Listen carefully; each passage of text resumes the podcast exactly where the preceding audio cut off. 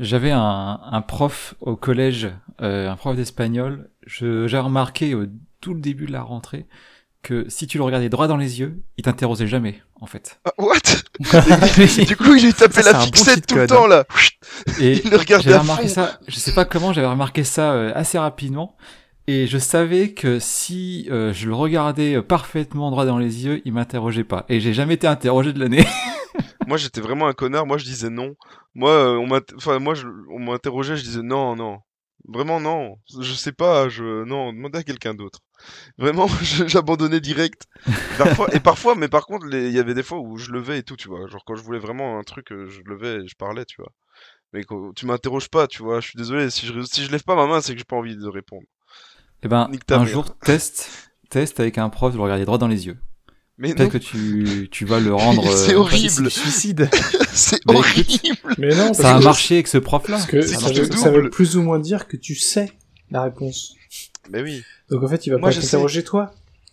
Et bah, Ah, justement, c'est ça, le but. dépend. J'ai envie de dire, Valky, euh, teste, hein. euh, Tant que t'as pas testé, tu ne sauras jamais. Ça Ça se trouve, c'est la technique du siècle. Bref, euh, on peut y aller Déjà. Oh, hi, Mark.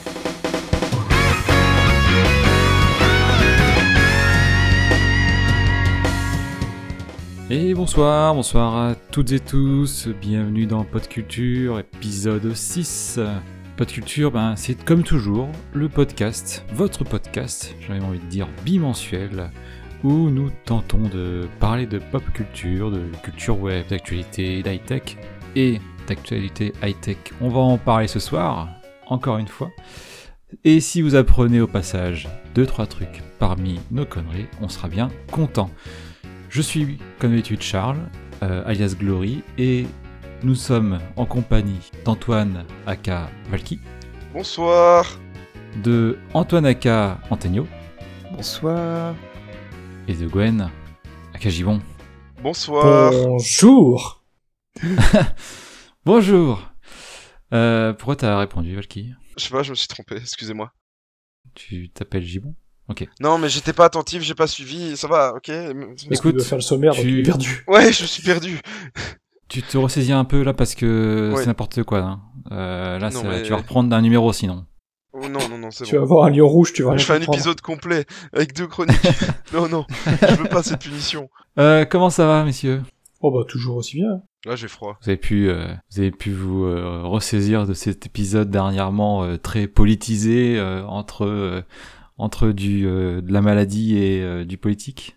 Et bah c'était très bien d'abord. La maladie du politique. C'était Le meilleur épisode, hein. C'est le meilleur épisode, moi je le dis, hein. c'est sûr. Ah, je sais Épisode pas. 5, je- c'est le meilleur. C'est pas à nous de, de le décider. Mais sinon, non, en ce moment ça va pas trop parce que j'ai j'ai eu une mésaventure avec le burger. Je sais pas si, si Gibon, Gibon, du coup, toi tu ne l'avais pas entendu, mais Antonio et Glory ont entendu ce- cette anecdote du burger. Alors en fait, non. Euh, je, je- je- du coup, bah, je travaille euh, dans un resto et il y a des burgers et ils sont méga bons. Et en fin de service, j'ai tapé dans un burger, tu vois, genre le burger était en perte. Et euh, en gros, j'ai dû me grouiller à le bouffer et tout. Et j'ai ouvert trop grand la bouche et je me suis déchiré le coin de la lèvre et maintenant j'ai une infection de il nous a fait tout, une ça fait joker. une semaine que j'ai Il a fait une mal. joker de burger. Why J'ai trop mal. serious À tout moment pendant l'enregistrement, je vais chercher ma pommade. J'annonce. voilà, c'est tout. Du coup, c'est pas au top là. Ça n'est arrivé à personne d'autre dans ce monde. Ah, il était délicieux par contre, hein, le burger, vraiment, mais voilà. J'ai dû me Ah ouais. sacrifier. Ouais, t'as sacrément ouvert la bouche. Hein. Est-ce que tu Ah sais ouais. comment j'ai eu cette cicatrice Alors c'est beaucoup plus ridicule hamburger. hein, que dans le film. Allez, mais...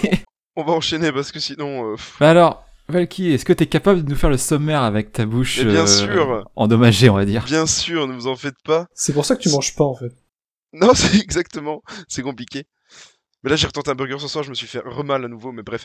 Du coup, ce soir, au programme, nous avons Glory qui va nous parler euh, du Titanic et Antonio qui va nous parler de Fortnite.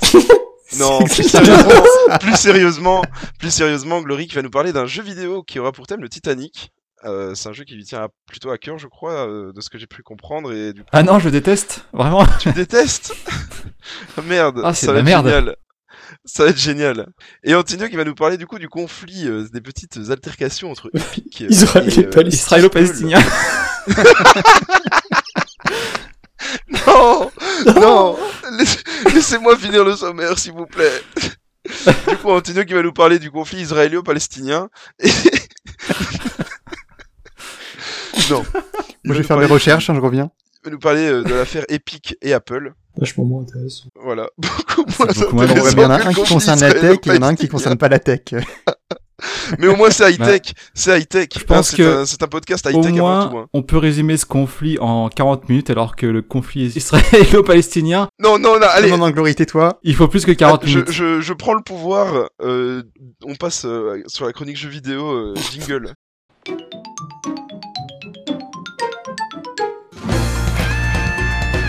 Leur journée derrière un écran à se goinfrer des meuporgs. Squalala Nous sommes partis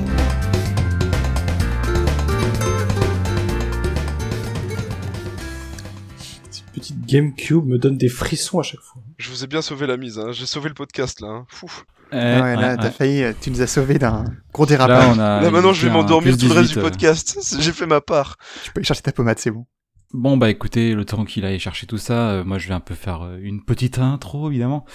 Euh, donc, ce n'est pas un podcast historique, ce n'est pas un podcast sur euh, non plus le film euh, Titanic, Sur le Cyclims.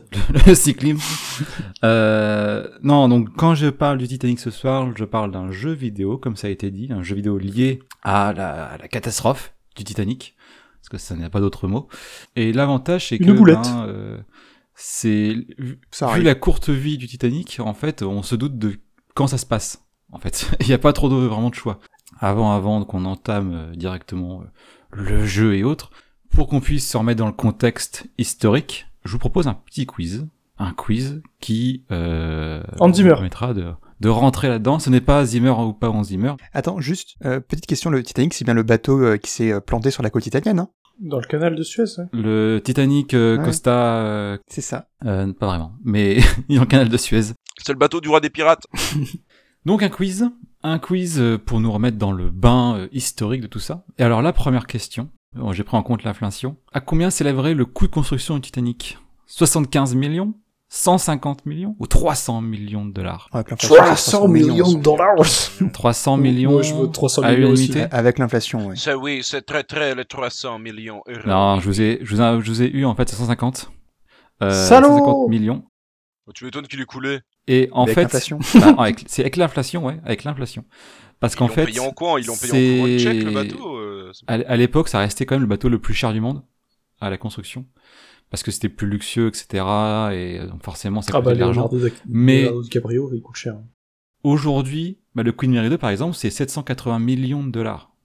Donc les budgets pour faire du, du bateau de croisière n'est pas le même. Sachant que le Titanic est plus petit que le Queen Mary 2, par exemple, aussi. Donc euh, il faut mettre un petit peu dans le relationnel. Mais ça reste énormément d'argent, hein, on va pas se le cacher. Mais bon, voilà. Donc là, c'est des questions pour vous mettre un petit peu dans, dans le mood, voilà. Mais quelque chose là qui nous recentre plus sur euh, le jeu et son contexte, c'est quand est-ce que le Titanic a heurté son iceberg? Alors sachez que le Titanic a coulé à cause d'un iceberg, si vous ne le saviez pas. C'est-à-dire que vous vivez dans une grotte peut-être, mais en tout cas, voilà. Est-ce que c'était le 3 mars 1910, le 14 avril 1912 ou le 5 mai 1914 Le 14 avril 1912. Ouais. À l'unanimité, ouais, bien sûr, évidemment, il n'y a pas de suspense. Toi, Si tu si tu nous avais dit euh, 13 avril, 14 avril ou 15 avril, J'ai hésité, ça aurait été plus j'ai hésité, mais sachant que il a tapé le 14, il a coulé le 15. Donc j'ai pas voulu jouer sur ce, biais-là. Ah, Parce qu'il a tapé à 23h40. Oh. Euh, le 14 avril, il a sombré à 2h20 du mat, le 15. Donc, euh, bon, c'est dans la nuit du 14 au 15. Et 2h40, pour la petite anecdote, c'est la durée exacte du film de Cameron, qui est aussi la durée exacte du naufrage du bateau entre l'impact et euh, le fait qu'il disparaisse dans les flots. Voilà, Ça, c'est vraiment très fort. Ça, c'est les Américains, très ils savent fort. faire euh, des choses. ah ouais. Non mais il est très minutieux Cameron. Il y a aussi la fameuse anecdote du, euh, vous savez la scène où il y a euh, Léo et Rose dans l'eau euh, à la fin. Euh, spoil, hein. Avec la, la fameuse euh, armoire. C'est ça. Je sais pas si vous la connaissez cette anecdote, mais c'est qu'en fait, bah derrière, euh, il y, a, bah, il y a le ciel, en fait, c'est la nuit, il y a les étoiles et tout. Et il y a je sais plus quel astronome qui a écrit une, lettre à, à Cameron en disant oui, alors euh, en 1912, euh, selon la position de la Terre, des étoiles et tout, le ciel serait pas dû être ça. Et du coup, Cameron lui a répondu en disant bah écoute, envoie-moi le envoie-moi le, le, plan astral de, de ce jour-là et je le mettrai dans la, la correction. Je le corrigerai dans la prochaine édition DVD. Et du coup, dans les éditions qui ont suivi, ils ont corrigé en, en, en poste le, le ciel pour que ce soit euh, que ça reflète bien le les, les bonnes étoiles au, bon- au bon endroit. Il y a vraiment des Incroyable. mecs qui, ont, qui se font chier. hein. Ah ouais. Bah, il y avait Ouais. toute une un, un débat à cause du fait qu'il pouvait tenir à deux sur la planche ou non. Bon, bref. Ouais, pourquoi Ah, ils l'ont oui. pas, pourquoi il l'a pas mis dans la version euh, recorrigée, ça tenir sur la 2 sur la planche. L'histoire change en fait. Oui, en plus, c'était filmé dans une piscine. Hein. euh. Comment il a coulé dans la piscine Ouais, ouais. Bon, D'ailleurs, on voit les on voit les lumières de la ville sur certains plans euh, dans les coins de l'image. euh. C'est un truc qu'ils n'ont pas coupé ça. Il y a trois personnages que j'ai vous cités, lequel n'est pas décédé sur le Titanic? C'est-à-dire lequel a pris un, un canot et est sorti. Alors on a Thomas Andrews, le concepteur du Titanic. On a Edward Smith, le capitaine du Titanic. Ou Joseph Bruce Ismay, le directeur général de la White Star Line, qui était la- la- l'armateur du Titanic à l'époque. Est-ce que c'est un troll en mode euh, le capitaine, euh, alors qu'il devrait couler avec le navire, finalement, il s'en sort tout Eh seul bah, le- lequel a survécu, sachant que c'est dans le film de Cameron. Ouais, juste pour le, le bait, ça doit Ouais, être le capitaine. hein. aussi. Je me souviens un peu du film exactement. non plus. Le concepteur, je crois qu'il est, je crois que le concepteur, il se sacrifie pas parce que justement, il voulait qu'il y ait plus de.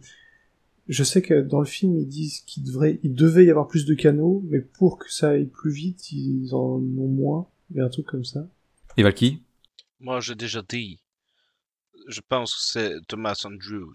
Donc, on a Thomas Andrews qui aurait survécu pour Valky et le capitaine euh, Edward Smith qui aurait survécu pour les deux autres. C'est bien ça? Oui. Euh, Vous êtes tous faux. Ils ont Oh tous... Les deux sont morts dans le bateau. Les trois sont Euh, morts. Oh Non, les trois sont pas morts, mais euh, c'est la le directeur de la White Star Line qui a réussi à embarquer dans un bateau parce qu'il voilà, il c'était le patron, hein, donc il avait le choix de de faire ce qu'il voulait.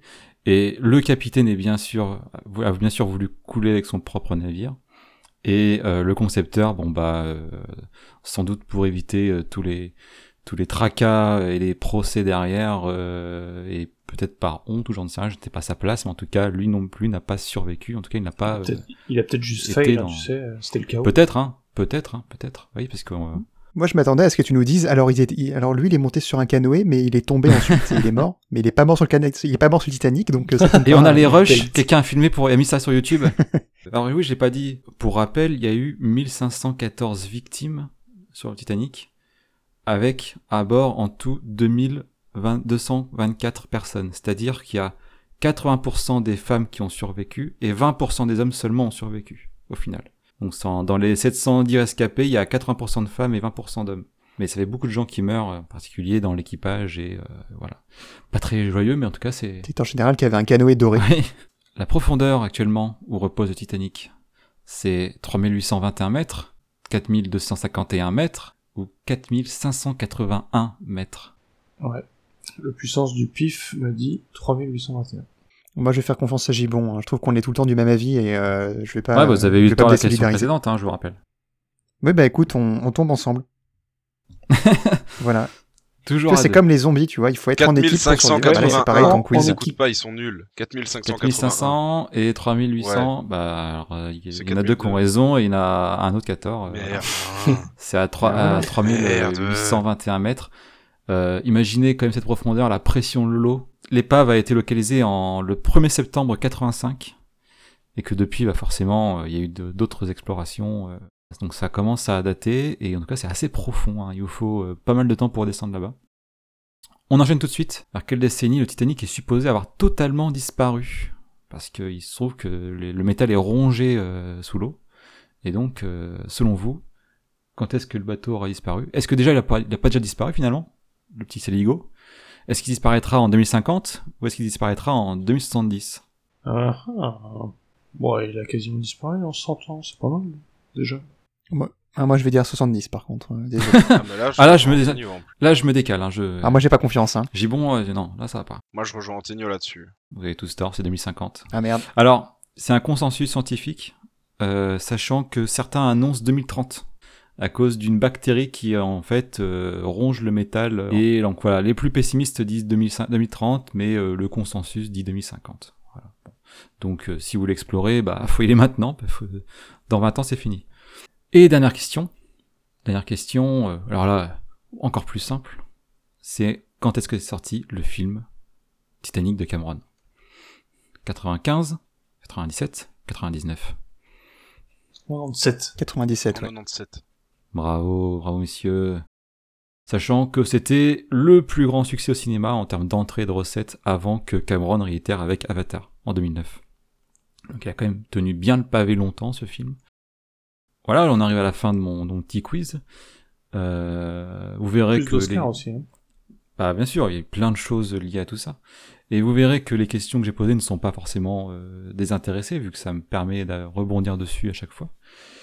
Euh, lors de ma présentation. Alors déjà, on va commencer à parler donc du jeu, qui a pour nom intitulé complet Titanic, une aventure hors du temps. C'est un jeu qui est PC. PC, alors euh, qu'on pouvait y jouer sur euh, plateforme Windows ou macOS X en 96. Et personnellement, j'ai joué sur 80 Windows 95, mais on pouvait euh, y jouer sur Windows 3.1, euh, 98, etc., etc. Sachant qu'aujourd'hui, c'est impossible de le faire tourner nativement sur un Windows 10. Il faut forcément euh, émuler un, vieux Windows, ou alors on peut l'acheter sur la plateforme GOG, euh, qui euh, arrive à avec de l'émulation, hein, mais qui arrive à vous faire jouer au jeu. Alors c'est une version full anglais, exclusive, pour euh, 4,99€. Euh, sachant que moi je l'ai eu en français vu que je l'avais en CD en fait, j'ai toujours en CD d'ailleurs. Moi j'ai joué qu'en version français, donc je ne connais pas la version anglaise. Que dire d'autre Ah oui, alors pour, pour rigoler un peu, je voulais vous sortir la fiche technique du jeu. Euh, Qu'est-ce qu'il vous faut au minimum pour faire tourner le jeu? On est en 96 hein, pour rappel. Une ampoule. Il vous faut, alors attention, notez bien, 8 mégabits de RAM. Ça fait beaucoup, hein. Pour, pour parenthèse, actuellement sur mon ordinateur j'en ai 16 gigas. Donc euh, 8 mégas, bon voilà, c'est pas, c'est tout petit. Il vous faut 35 mégaoctets d'espace disque. C'est beaucoup. Ah, c'est chaud ça aussi. Et attention, le comble du luxe, un moniteur de 256 couleurs. Sinon, ah, ça marche pas. Et un lecteur CD-ROM. Pas de DVD ni rien, un CD-ROM. Bref, C'est un peu ça se fait plus ridicule, beaucoup, hein. ça se fait plus, ça se fait même plus du tout. C'est juste pour vous, vous montrer un petit peu comment c'est aujourd'hui ridicule ces, ces valeurs-là. Jeu développé par Cyberflix, une boîte américaine créée en 93 et qui a coulé en 98, donc euh, deux ans après le jeu, euh, malgré un très grand succès de, ce jeu Titanic. Euh, donc le jeu est sorti deux ans avant le film de Cameron. Du coup, le jeu s'est très bien vendu avec la sortie du film en parallèle. Donc ce n'est pas un jeu officiel du film, vu qu'il a été fait avant indépendamment. C'est juste que ça correspondait bien et que ben, forcément quand le film est sorti, d'ailleurs les ventes de jeux ont repris à nouveau. Mais euh, la boîte était déjà en, en cessation d'activité, donc euh, ben, ça n'a pas profité au final à Cyberflix qui a coulé euh, bol. un peu trop tôt on va dire. Et donc Titanic, une aventure hors du temps, est un jeu d'aventure, de réflexion, à la première personne, avec des environnements en fait euh, pré-rendus en 3D. Euh, donc c'est assez photoréalistique, on va dire. C'est pas euh, du 8 bits comme on pouvait avoir sur ou du 16 bits comme on pouvait avoir sur euh, des consoles de, de, de- salon. C'est des photos euh, numérisées, très compressées certes, hein, mais euh, numérisées, etc. Où du coup on a vraiment l'impression d'avoir un jeu euh, qui ressemble au Titanic. C'est pas du dessin, c'est vraiment des très réaliste. Et on se déplace pas à pas, c'est-à-dire qu'on peut pas euh, avoir euh, une, une aisance libre dans le bateau. On a des points bien précis où on peut se déplacer, mais ça reste malgré tout assez bien fait pour qu'on ait une, une impression de mouvement si vous voulez. On peut pas aller au millimètre près dans le bateau, par contre, à chaque point on peut s'y arrêter et observer le monde en 3D. Euh, et quand on se déplace, ben, on a une, une immersion un petit peu de mouvement assez, assez rapide qui nous permet de déplacer dans le bateau. C'est un peu comme, euh, comme Myst ou... Ça, alors, ça ressemble à Myst, Myst, mais j'ai l'impression que c'est plus statique Myst quand même, en fait. Ouais, Là, on c'est a- c'est plus des slides, hein, ouais. C'est ça. Myst, c'est plus des slides. Là, on a plus une impression de mouvement. C'est ce, c'est ce modèle-là, si tu veux, de jeu, un petit peu, euh, la vision que tu en as de Myst, c'est à peu près ça. Sauf que tu rajoutes un peu plus de mouvement, un peu plus de déplacement. Euh, et donc, le jeu, ben, ne commence pas dans le Titanic, ne commence pas en 1912, mais commence en 1942.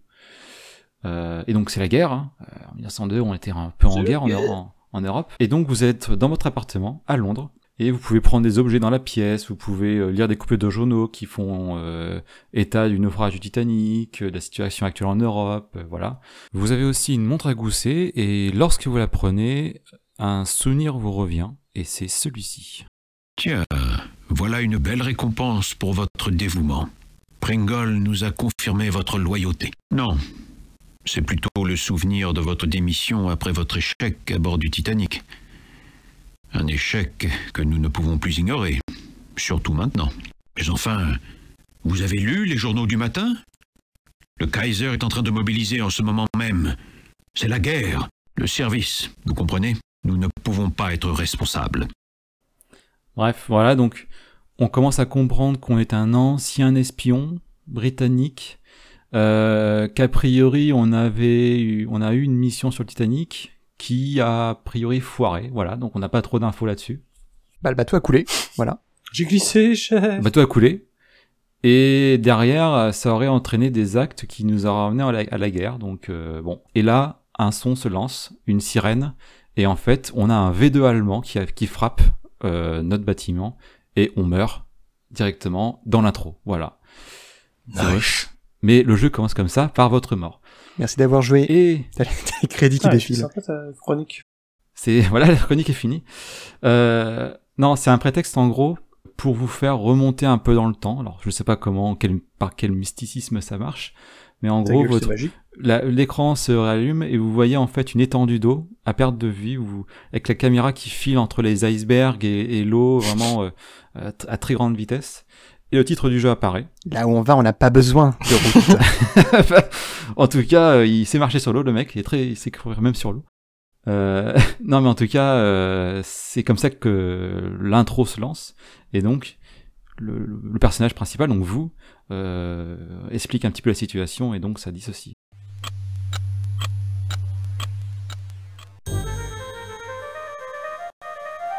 Le passé. Un paysage gelé. Enfermé à jamais dans les regrets. Et si l'on pouvait changer le passé?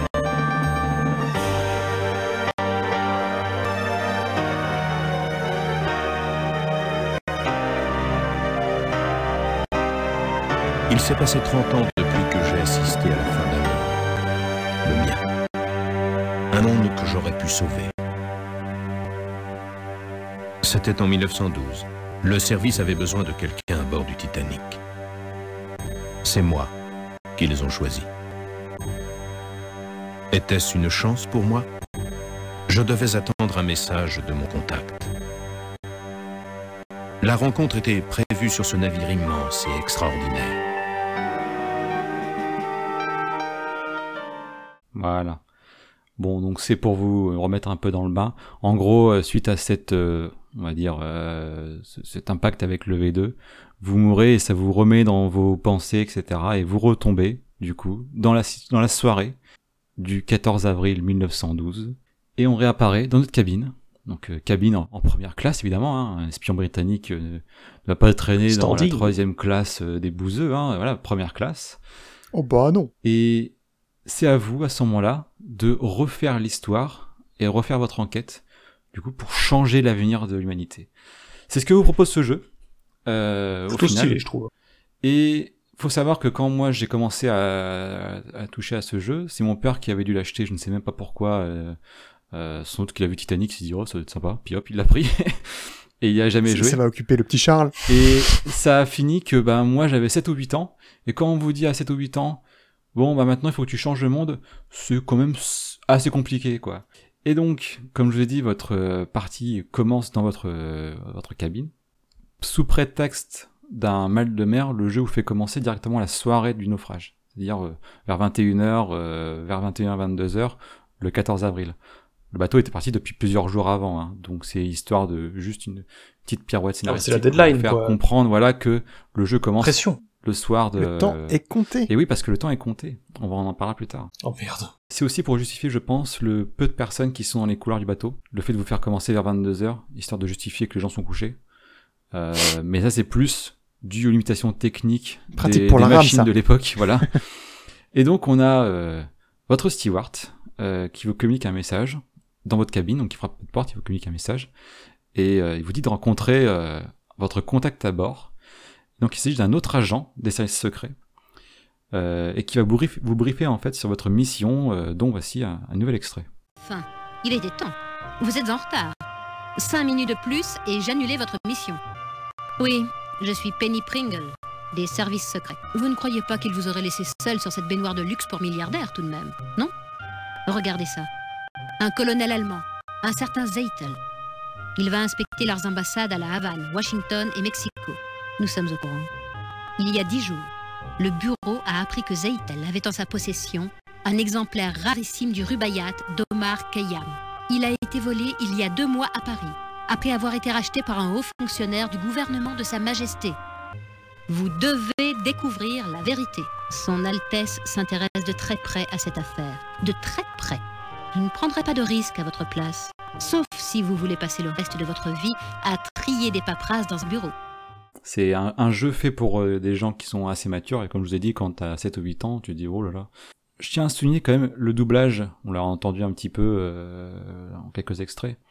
Je trouve qu'il est excellent. Alors, les voix sont compressées du fait du support, etc. Il y a une grosse compression sur le jeu, que ce soit sur les images, que ce soit sur le son, etc. Donc il faut aussi le prendre en compte. Mais euh, malgré tout, c'est très bien joué, je trouve. Ils sont très bons dans leur euh, rôle. Et il n'y a aucun euh, comédien de doublage qui est en retrait par rapport à l'autre. Donc euh, bon, vous aurez l'occasion d'en écouter d'autres à peu près a- après. Les personnages sont aussi faits à partir de photographies animées. C'est-à-dire que c'est des vrais gens qui sont en vraie tenue d'époque. Euh, et en fait, ils ont pris en photo euh, différents, euh, on va dire, grimaces, que ce soit pour les paroles, que ce soit pour euh, quand ils sont surpris, quand ils sont etc. comme ça. Et en gros, ils viennent modifier les assets de la bouche, des yeux, de la tête, etc. pour euh, mimer en fait les paroles et les émotions. Donc ça, tel que décrit, ça peut être un peu ridicule, hein. j'entends des rigoles, j'entends que ça rigole derrière. En fait, c'est- le mocap avant l'heure. hein. Mais en final, c'est super bien fait.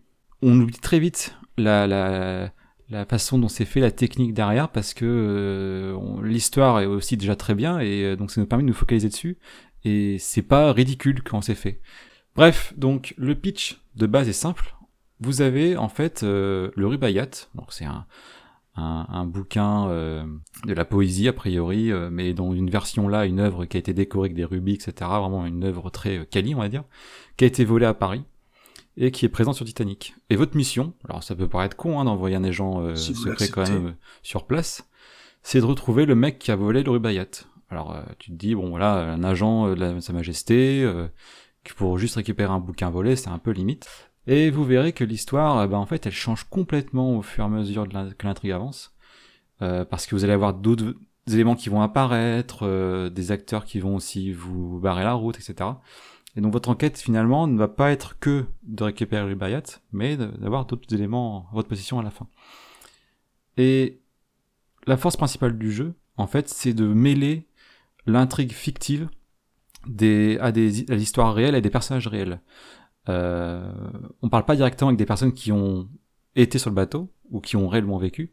Par exemple, euh, je prends pour exemple euh, Ismay, donc euh, j'en parlais tout à l'heure, le président de la, enfin le directeur général de la White Star Line.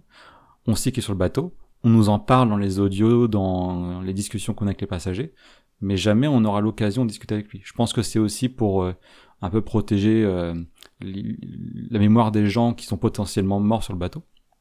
Et on nous parle régulièrement du capitaine, on nous parle régulièrement de Thomas Andrews, on nous parle régulièrement d'autres personnages de la, de la haute, on va dire, société de... Mais on ne vous parle pas du directeur général de la compagnie. Et au final, euh, c'est, ils ont un- un- une façon de mêler l'histoire et le fictif euh, dans le jeu qui nous fait vraiment, euh, on se dit, bah ouais, c'est réaliste en fait. Euh, les personnages avec lesquels on discute sont tous fictifs, mais ils marchent très bien et ils se mettent euh, dans le, le monde du Titanic à l'époque. C'est pour ça que certains aussi, euh, a un doublage, bah, prennent des voix un peu criardes pour peut-être correspondre à, à la façon dont les gens avaient, avaient pour parler en fait. Euh, le problème c'est que j'ai pas de comparaison à faire avec euh, des gens de 1912 euh, encore vivants et, leur façon de parler, donc j'imagine que c'est aussi tiré etc. évidemment, tout le monde. Bah, c'est ça. Et je peux vous passer un extrait de Daisy Cashmore, qui est une, euh, une personne de la haute, on va dire, euh, sur le bateau, qui, euh, a priori, vous connaît bien.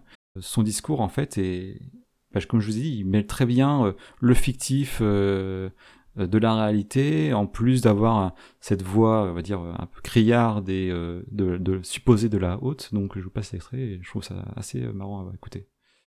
Mais voyons, très cher, c'est moi, Daisy. Daisy Cashmore. Vous n'avez pas pu m'oublier. Vous êtes un vilain garçon. Vous croyez que je ne sais pas que vous êtes monté clandestinement à Cherbourg? Smethel m'a tout raconté. Ce brave homme est toujours au courant de tout. Qu'en dites-vous? C'est grandiose, non? Tout le monde est ravi, enchanté. Le Titanic, c'est positivement fabuleux. Et notre départ, on ne pouvait pas rêver mieux. Tout le monde est là. Les Astors, la comtesse de Rothes, quelle fille merveilleuse. Les Strauss, je les ai vus sur le pont D ce soir. Henry Harper, et la liste est longue. Et ce navire est si moderne. C'est ce que je disais à mes chers amis, les Carter. Ils ont ramené une automobile, vous vous rendez compte? Elle est dans la cale. Bill Carter va la voir tous les jours. C'est vrai, tous les jours. Il a confié les clés au commissaire de bord. Et évidemment, ils ont le droit. Les Carter sont immensément riches. Lucille ne comprend pas du tout cette attirance. Les hommes et les machines d'abord, et les femmes après. Bon, Voilà. Et voilà, mécanophilie. J'arrive pas à savoir si euh, c'est du surjeu en fait dans sa façon de, de, de doubler Euh, parce que Ça, ah, ça fait un peu cliché, Un peu. cliché euh, noble, hein, quand même. oui mais Non. n'ayant pas de comparatif tu vois je ne sais pas si Oui, n'est-ce euh, pas? Comment allez-vous? en tout cas j'ai laissé Vous êtes un vilain garçon. vous êtes un vilain. Non mais Vilain. j'ai trouvé j'ai laissé l'extrait un peu long parce qu'en fait bon avez entendu elle elle parle de, de personnes les, les Carter les euh, les, les Strauss euh, qui sont des gens qui ont réellement vécu hein, qui ont existé euh, qui sont morts et ou des fois vivants en fonction de s'ils ont pu choper un, un bateau ou pas. Et euh, en particulier elle parle de des Carter et de leur voiture dans la dans la soute Euh, La et fameuse voiture. et ça, c'est des choses, des éléments que les personnages glissent en fait dans dans leur euh, dans leur discours, qui au début tu te dis bon pourquoi il me parle d'une bagnole, bon, je m'en fous, et au final ça va te servir dans la suite de l'histoire. Et tiens, le question. fameux fusil de Chekhov. J'allais poser la question, merci. C'est du game design. J'allais poser la question, comment en cinéma, en termes cinématographiques, Pardon. qu'est-ce qu'on appelle un, un élément comme ça, voilà. Et ça s'appelle un fusil de Chekhov. Bravo, Givon. Bravo. Et donc voilà, un peu le contexte. Vous allez devoir enquêter, de aider des personnes, euh, et beaucoup discuter avec les gens. Euh, tout est fait en audio majoritairement, donc c'est pour ça qu'à mon avis il y a beaucoup d'audio à caser dans, sur des CD, il fallait un peu compresser tout ça. Et euh, au fur et à mesure, on va récupérer des objets différents, des, interviews, on va devoir faire de la radio avec du morse, on va devoir faire plein de choses comme ça.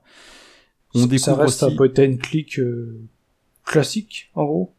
Bah non, c'est comme tu as une notion un peu 3D dans le bateau, tu te déplaces réellement dans le bateau, c'est pas un simple point and click. Mais c'est assez Ouais. complexe, hein. c'est plus un jeu d'aventure, mais ça ne veut rien dire vraiment jeu d'aventure. Donc, euh. Et donc, on va avoir nos fameux ennemis, alors c'est avec des guillemets, hein, parce que c'est des personnages qu'on considère pas forcément comme ennemis, mais qui se révèlent être des ennemis au fur et à mesure du jeu. méchant. Les méchants.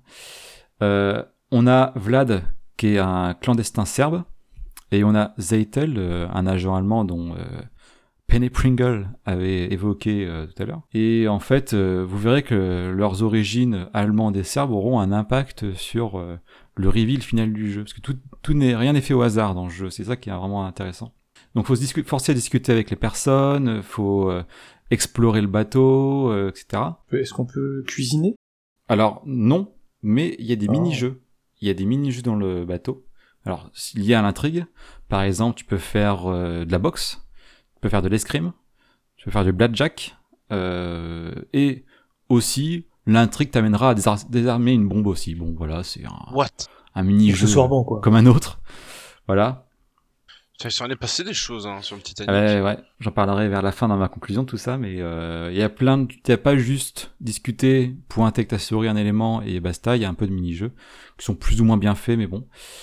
Euh, D'ailleurs, on parlait de Ça a inspiré Mario Party. Euh, Ah, Je sais pas si c'est vraiment... euh, Je peux pas t'assurer que c'est vraiment euh, un parent, hein. là-dessus je peux pas avoir mon tampon qui valide. hein. je, je peux pas me mettre en danger là-dessus, je peux pas te dire oui. le jeu était livré avec un deuxième CD qui lui ne comportait que la visite fictive du bateau. Euh, parce qu'il faut savoir que euh, avec ce CD, tu pouvais euh, apparaître et te balader dans n'importe quel endroit du bateau. Alors, toutes les chambres ne sont pas, euh, on va dire, designées, modélisées, tous les couloirs non plus, mais tu avais, allez, 70% du bateau qui était modélisé et explorable. Ce qui est quand même une assez grand et une assez belle perf. Une belle perf ouais, pour l'époque parce que voilà il fallait faire tenir des textures euh, des, des, des, modèles 3D etc etc tu peux aller sur le pont tu peux aller jusque dans euh, la, la, la chaudière euh, les turbines euh, même les cheminées. Tu veux dire le- l'engine? Pardon? Quoi quoi? Hein? Quoi quoi? Tu veux dire engine peut-être? Non? J'ai mal compris. Ah, peut-être, pardon. Excusez-moi.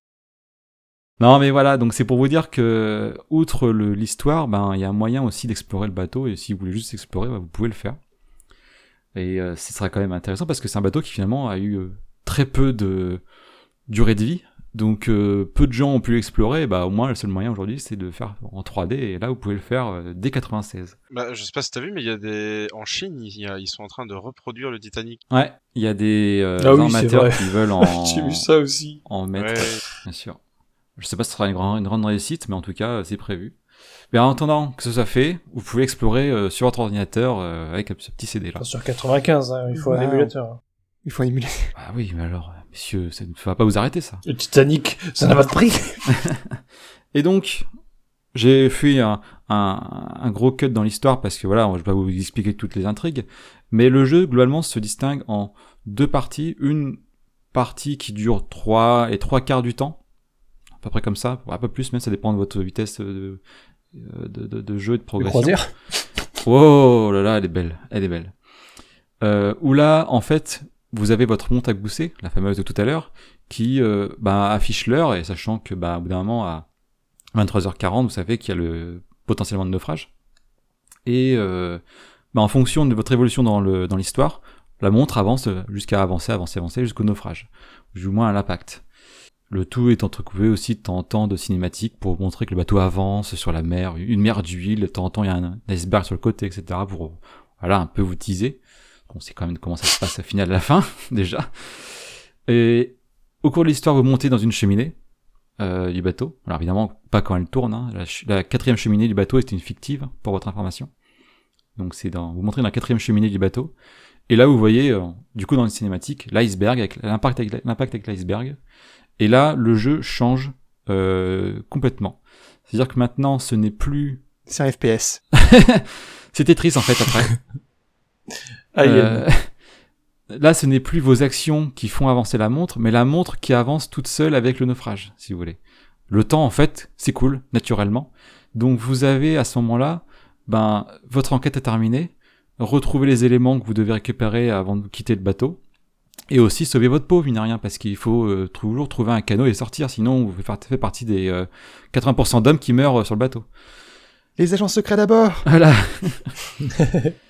Donc euh, bon, ça fait beaucoup de choses à faire en, en une heure de ce temps, parce que là, c'est pas euh, 2h40, c'est- ils vous disent, vous- il vous reste une heure de temps euh, avant de se jeter dans un canot, et euh, ben, euh, c'est pas, c'est pas si simple que ça, surtout quand on a euh, 7 à 8 ans. Et donc, quels sont les éléments que vous devez récupérer pour réussir votre mission? On a dit le Rubaiyat, qui est donc le, fameux livre euh, de, poésie euh, perse, euh, orné, etc., qui vaut une blinde et que vous devez récupérer. Vous devez aussi récupérer, pour vraiment que le jeu sorte, réussir votre mission à 100%, un collier de diamants. Euh, il vous faut récupérer aussi un carnet, avec des trucs écrits dessus, j'en parlerai plus tard, et une toile. Si ces quatre éléments sont réunis, vous avez la bonne fin. S'il en manque un, vous avez une fin de merde. C'est simple. Et donc, bah, vous vous dites, mais pourquoi un carnet, pourquoi une toile, pourquoi un collier changerait le monde d'après 1912 Et c'est là en fait que le jeu devient hyper intéressant. Mais vraiment hyper, et vraiment, euh, quand t'arrives à la fin du jeu et que tu vois que t'as mal fait ton truc, c'est vraiment chiant parce que tu te dis, putain, comment je peux faire pour, pour avoir la bonne fin?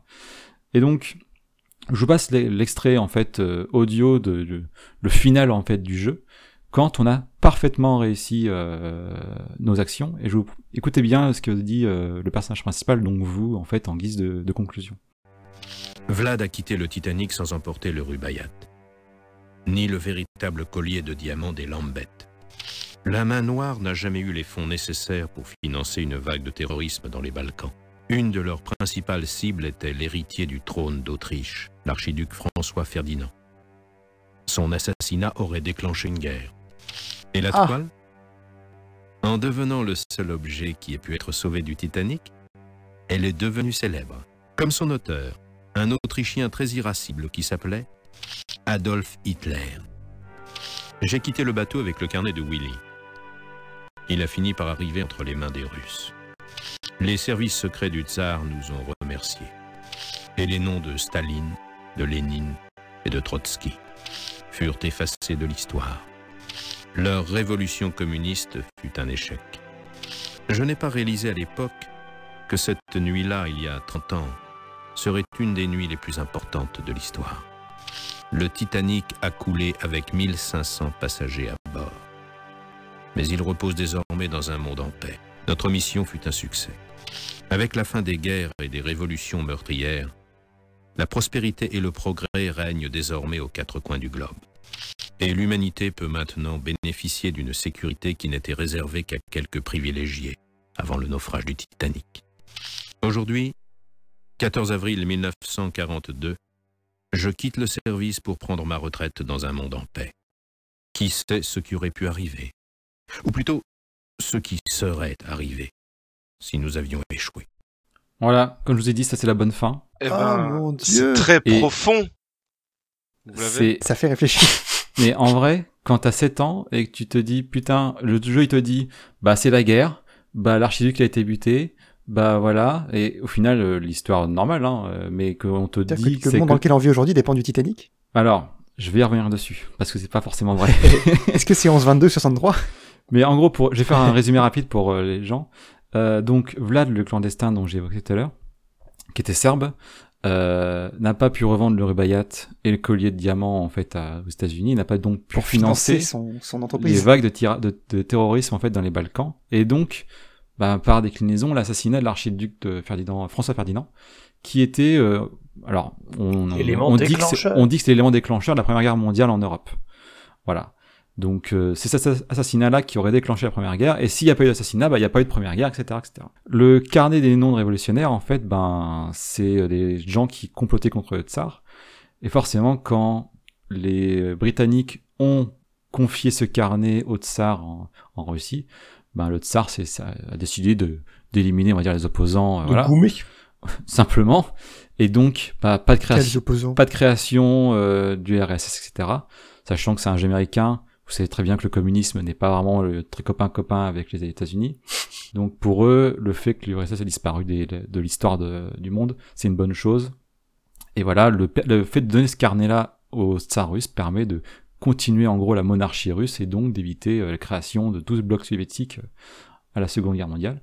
Et dernier élément, la toile. Moi, le truc qui m'a vraiment plus fait un, un pet au casque quand j'ai entendu ça euh, la première fois, euh, Hitler aurait continué à peindre des toiles, sachant qu'avant qu'il commence à se mettre dans des partis politiques, il c'était un, réellement un, un peintre. Il a fait des écoles de euh, des écoles de euh, d'art euh, en fait euh, en Allemagne. Justement, en- il n'a pas fait d'école d'art. hein. Alors, il y a postulé. Il a été refusé à l'entrée. Voilà. Ce que je veux dire par là, c'est qu'il y a postulé, il avait vraiment envie de faire une carrière dans, dans l'art, euh, et qu'en 1912, il vendait des toiles dans la rue euh, pour gagner sa, sa croûte, quoi. Donc réellement, tu peux te dire qu'une toile sur le bateau, qui aurait survécu au naufrage, aurait pu devenir euh, une icône en fait, et que ça aurait propulsé son auteur ben, euh, dans, le- succès et potentiellement ben, éviter ce que l'Allemagne parte en guerre euh, à cause du, parti nazi. Enfin, tout ça, c'est des choses qui sont mises bout à bout et que qui paraissent anodines quand tu joues au jeu. Tu te dis oh bah il y a une toile à récupérer mais tu sais pas de qui elle est. Le carnet, tu sais que c'est des révolution- révolutionnaires russes, mais tu sais pas comment ils vont être traités derrière après le jeu. Euh, le rubaiyat et le collier, tu sais que c'est des choses de valeur, mais tu sais pas pourquoi elles, elles pourraient changer l'histoire, etc., etc. Donc tout ça fait que à la fin, t'as un, t'as un reveal qui est assez incroyable, qui te prend un, tu te prends un mindfuck dans la tronche. Et euh, en fait, ben, si t'as pas la bonne fin, ça t'incite vraiment à recom- recommencer le jeu. Et donc, on a parlé là, vous avez évoqué, est-ce que c'est vrai ou pas? Bien sûr que c'est faux. Bien sûr qu'il n'y a jamais sur le Titanic euh, la toile d'Hitler. Bien sûr qu'il n'y avait pas de carnet avec les noms des opposants au tsar dessus. Euh, mais Mais, mais, mais, il y avait tiens, bien. Si on écrivait toute la liste et qu'on la mettait sur un bateau. Voilà, le contexte euh, historique fait que ça matche bien. 1912, juste avant la guerre, etc., etc. Bon. Par contre, il y avait bien un Rubaiyat. Il y avait bien un Rubaiyat, mais qui lui avait pas été volé. Il avait été acheté euh, en, à Paris. Il allait retourner aux États-Unis avec son, avec son acheteur. Et aujourd'hui, il est sous l'eau. Enfin, il a peut-être disparu, hein, vu, euh, vu euh, l'état du bateau. Mais euh, en tout cas, il, avait bien un Rubaiyat sur le bateau. Et il fait partie des objets qui ont coulé. Voilà. Donc c'est globalement le- la, fin de ce jeu et ce qui c'est pourquoi en fait le jeu est super cool parce que euh, les développeurs ont réussi un peu un, tour de force à, lier l'histoire vraie avec des choses qui sont fictives etc etc dans un contexte vachement intéressant comme l'avant-guerre et c'est voilà c'est un jeu que j'avais euh, quand j'étais tout petit que j'ai jamais terminé quand j'étais petit évidemment parce que tu peux pas euh, avoir 100% de réussite il y a des choses qui sont vraiment tricky des fois pour avoir euh, 100% euh, mais par contre, j'y ai joué euh, très récemment et euh, du premier coup, euh, vu que je connaissais euh, le gameplay, etc., ben, j'ai pu réussir à 100% dès le premier coup. Voilà, donc c'est un, jeu qui vaut le coup d'œil euh, parce que il est pas tant daté que ça aujourd'hui. Ça se joue euh, très bien.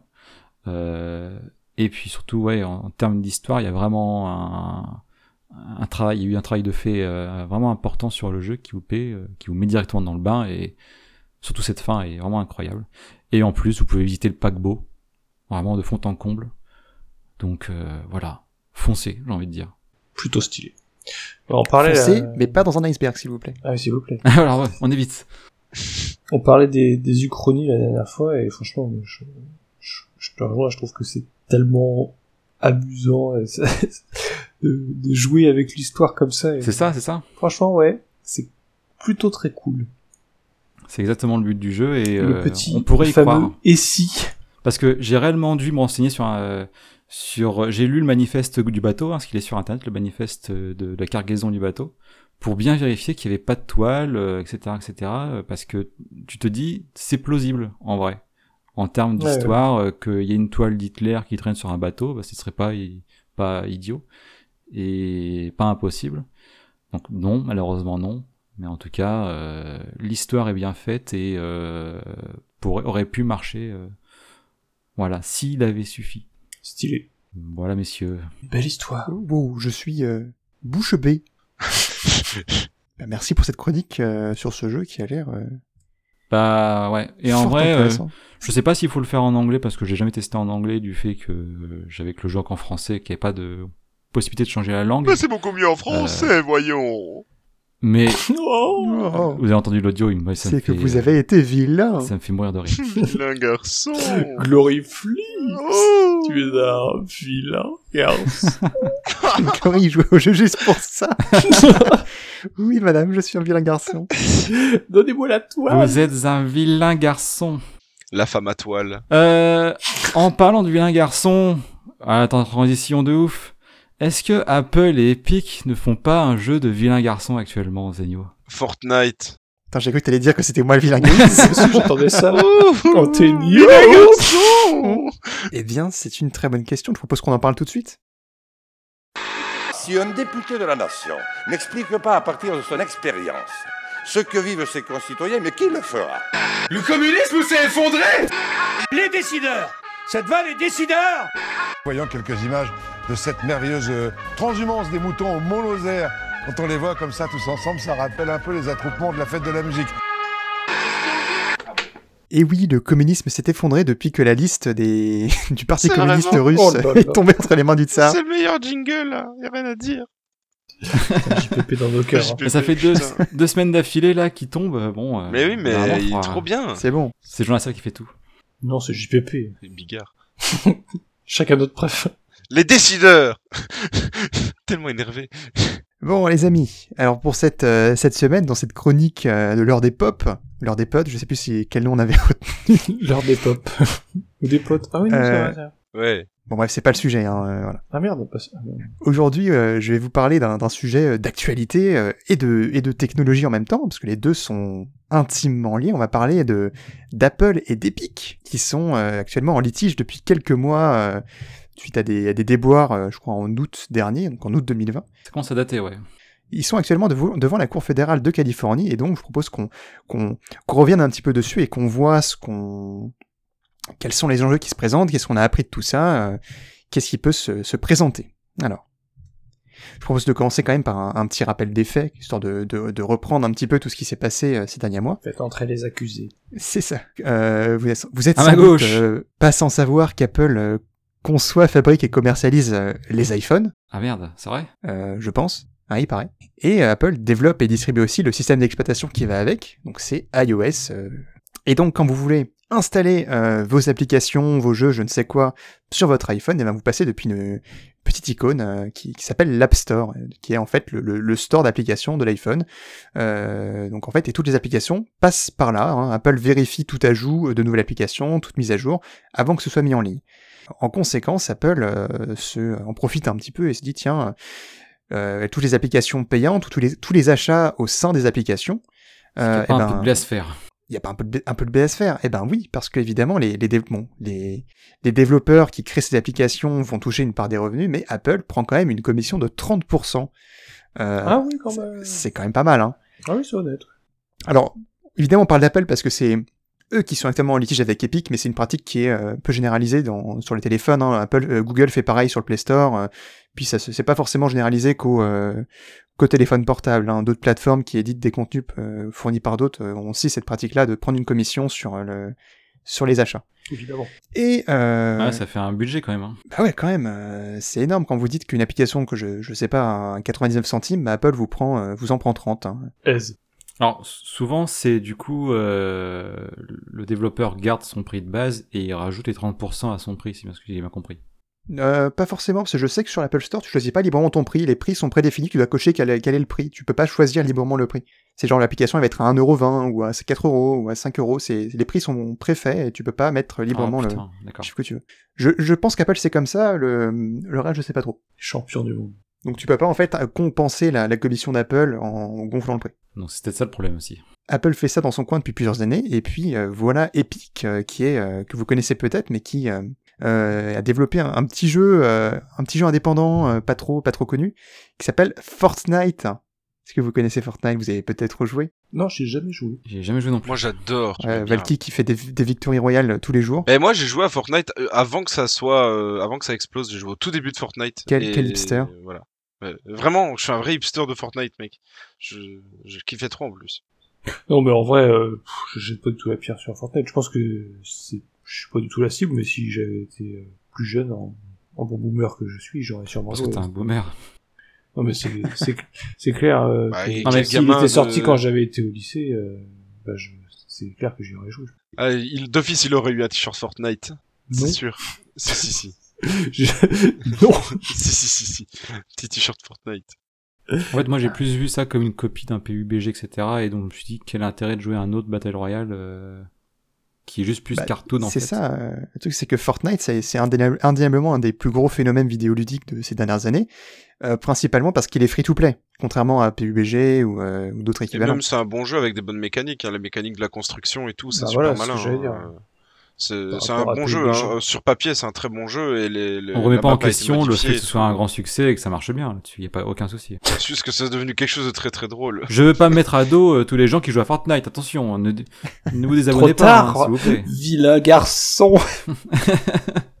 Allez hop, du coup je vous propose de rentrer dans le Battle Bus tout de suite. Fortnite, il est, c'est un jeu free-to-play, donc on- n'importe qui peut le télécharger et jouer gratuitement, il n'y a pas de- d'entrave au jeu. Donc ça a été évidemment un gros avantage pour l'adoption du jeu. Euh, en revanche, c'est possible en fait d'échanger votre véritable argent, donc vos euros, euh, vos dollars, vos francs, je ne sais pas, Vos francs. euh, pour une monnaie interne. hein. Ah, une monnaie interne, ah, ça je savais pas. Une monnaie interne au jeu qui s'appelle Oh le moi je V-Buck. sais Le V-Buck Le V-Buck. Et donc le V-Buck, euh, qui coûte du vrai argent, mais le V-Buck, vous pouvez l'utiliser dans Fortnite pour acheter des éléments cosmétiques, des, des emotes, des danses, je ne sais quoi. Euh, Est-ce que le voilà. V-Buck, tu veux pas l'extraire en euros derrière? Ah bah non, Voilà, c'est ça. Ça marche Pas une dans monnaie virtuelle. Oui, d'accord. Donc voilà, Ah, Fortnite moi je pensais que commercialise c'était une euh, crypto moi. Avec le cours du V-Buck V-Buck derrière. Là, t'as Elon Musk qui fait, alors le V-Buck, euh, il en fait un tweet, tu sais, et hop, du coup. Achetez votre Tesla avec des V-Bucks. Mais c'est sûr ça marche. Hein. C'est Sur une crypto V-Buck, c'est sûr les gens ils achètent. Hein. Ça existe déjà, je suis persuadé. Donc voilà, donc Fortnite est dispo bah, un peu sur toutes les plateformes, sur PC, sur console, mais aussi sur téléphone portable, donc sur euh, iPhone, euh, sur Android, euh, la totale. Et donc vous pouvez très bien acheter en fait des, V-Bucks depuis votre téléphone portable. Mais évidemment, quand vous passez sur iOS, et ben quand vous achetez vos V-Bucks, et ben Apple va se manger 30% dessus. Donc évidemment, Apple ça fait plaisir parce que les V-Bucks c'est quand même une certaine rentrée d'argent pour Epic. Et Epic surtout va toucher beaucoup moins d'argent sur ses achats qui sont faits sur mobile que si c'était vendu en direct sur PC par exemple. Oh, le petit Margoulin. Par exemple, pour 5 euros de V-Bucks achetés sur PC, ben, euh, Epic touche plus que si que les 5 euros de V-Bucks achetés sur, euh, sur iOS, alors que, en fait, l'utilisateur, il va toucher le même nombre de V-Bucks euh, en jeu. Et alors pourquoi on, on dit Apple versus Epic? Et pourquoi pas Google versus Epic? Oui, parce que c'est le, c'est le, c'est sur eux que Epic a dégainé en premier, mais je crois qu'ils ont aussi tiré un peu sur Google en même temps. euh, Mais c'est actuellement le, le gros litige qui, est, qui, a, qui a eu lieu, euh, justement parce que euh, en août 2020, euh, Fortnite a discrètement inséré dans une mise à jour euh, une fonctionnalité qui n'était pas encore activée quand elle est sortie, mais qui sont activées plus tard, euh, qui permet du, du coup sur les versions mobiles du jeu d'acheter des V-Bucks en passant directement par le compte Fortnite, Epic ou je ne sais quoi, euh, sans passer par le compte Apple ou, ou le compte Google, selon le- la plateforme que vous utilisiez. Donc ça Et donc, un pop-up avec directement la plateforme d'achat euh, du, ça, du site. Ce qui fait que quand vous lanciez euh, Fortnite depuis votre téléphone, vous avez une petite fenêtre qui disait voilà, vous pouvez acheter soit directement depuis votre, compte- de vous- depuis votre compte Apple, soit directement depuis ton compte Fortnite, mais le truc c'est que si tu achètes depuis le compte Fortnite, ce sera moins cher et tu auras le même nombre de Oh putain, les- ils sont trop malins Et donc du coup, euh, en passant par le- la méthode euh, Fortnite directement, tu payais moins cher et t'avais la même chose. Comme ça en fait, Epic ils s'en foutaient parce qu'ils touchaient la même somme, mais c'était pour faire bouger Apple, en disant- qui du coup touchait pas sa com dessus. Et donc évidemment, Apple, hop, ils dégainent, ils sortent, le, ils sortent les conditions générales euh, d'utilisation de l'App Store, qui interdit de faire passer des achats euh, d'applications hors du système Apple, et a tout de suite supprimé Fortnite de, de, de l'App Store. Google aussi a fait pareil, hein, remarque. hein, euh.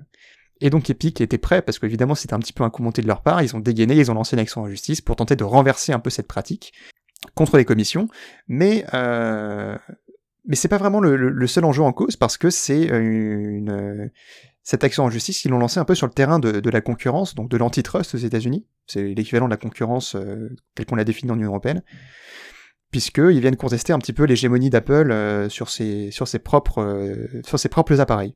Donc voilà, c'est pas seulement une remise en cause de la facturation et de la commission d'Apple, mais aussi un petit peu de tout le comportement d'Apple vis-à-vis de son, écosystème euh, iOS, Mac et je ne sais quoi, et euh, qui se présente aussi un peu chez, tous les prestataires du numé- de, d'appareils numériques. hein. Google a à peu près le même comportement sur Android, euh, et, euh, et voilà. donc tous, les, voilà, donc- tous les GAFA, en fait. euh, a un peu tous les GAFAM. même, euh, Microsoft Pareil, va faire Microsoft, pareil sur la euh, plateforme Windows. euh, C'est ça. Même s'ils en vendent beaucoup moins.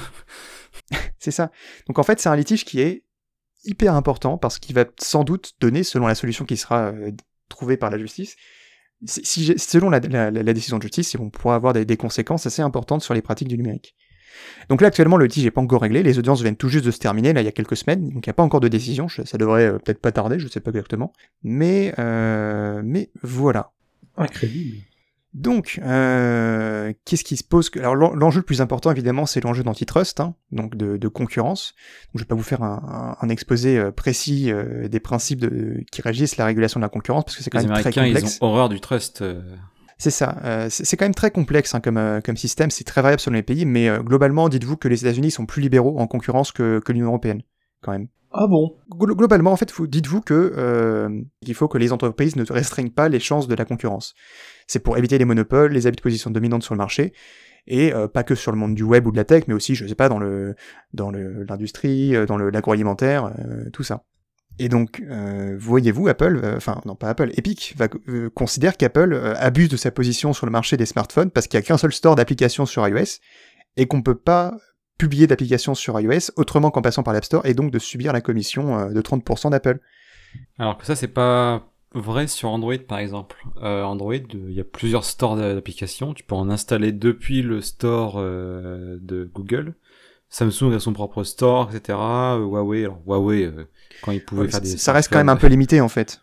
Ça reste limité, mais au moins euh, Google n'a pas ce problème de la, du monopole de son, de son store, parce qu'au pire, les gens peuvent toujours en installer un nouveau. Apple, c'est impossible ça. Tu peux jamais Apple, installer un autre ouais. store que l'Apple Store. Mais même sur Android, c'est un peu limité quand même la possibilité d'installer des stores tiers et puis c'est euh, pas forcément non plus accessible à tout le monde, non? Je sais plus exactement euh, comment ça se fait. tu- si, si, tu peux le faire depuis. euh, tu peux le faire sans faire des bidous sur ton téléphone, il n'y a pas de problème là-dessus. C'est juste que sur forcément de base, tu as Google Play euh, de disponible.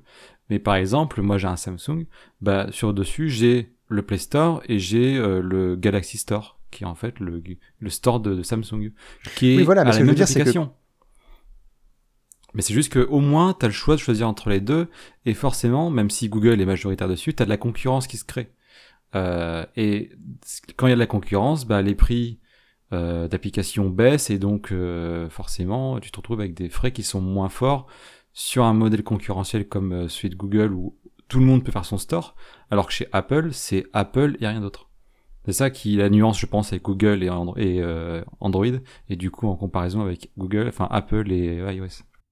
Enfin, en attendant, euh, Epic a pas pu, euh, enfin, quand même vu ses- ses- son application supprimée d'Android euh, de manière assez unilatérale un peu par tout le monde. hein, Oui, parce que quand ils ont lancé leur système, c'est que même si en fait il y a des stores alternatifs sur Android, les pratiques restent un peu les mêmes, les prix sont globalement les mêmes, peu importe ton OS, peu importe ton store.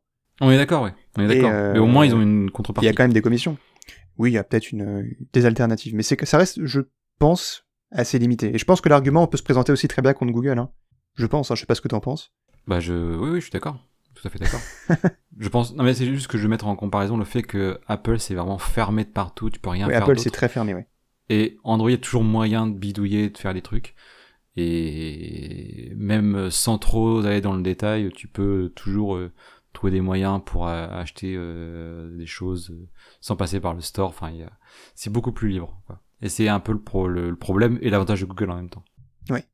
Parce que justement, derrière Apple, quand on leur a, balan- quand on leur a, quand on leur a proposé cet argument d'Epic, ils ont répondu, bah écoutez, nous, on vous vend, on vend à nos, à nos utilisateurs un appareil pour lequel on garantit la sécurité et la fiabilité des contenus euh, de notre écosystème, et on pense que cette commission de 30% elle est justifiée par notre objectif, et c'est purement dans l'intérêt des consommateurs.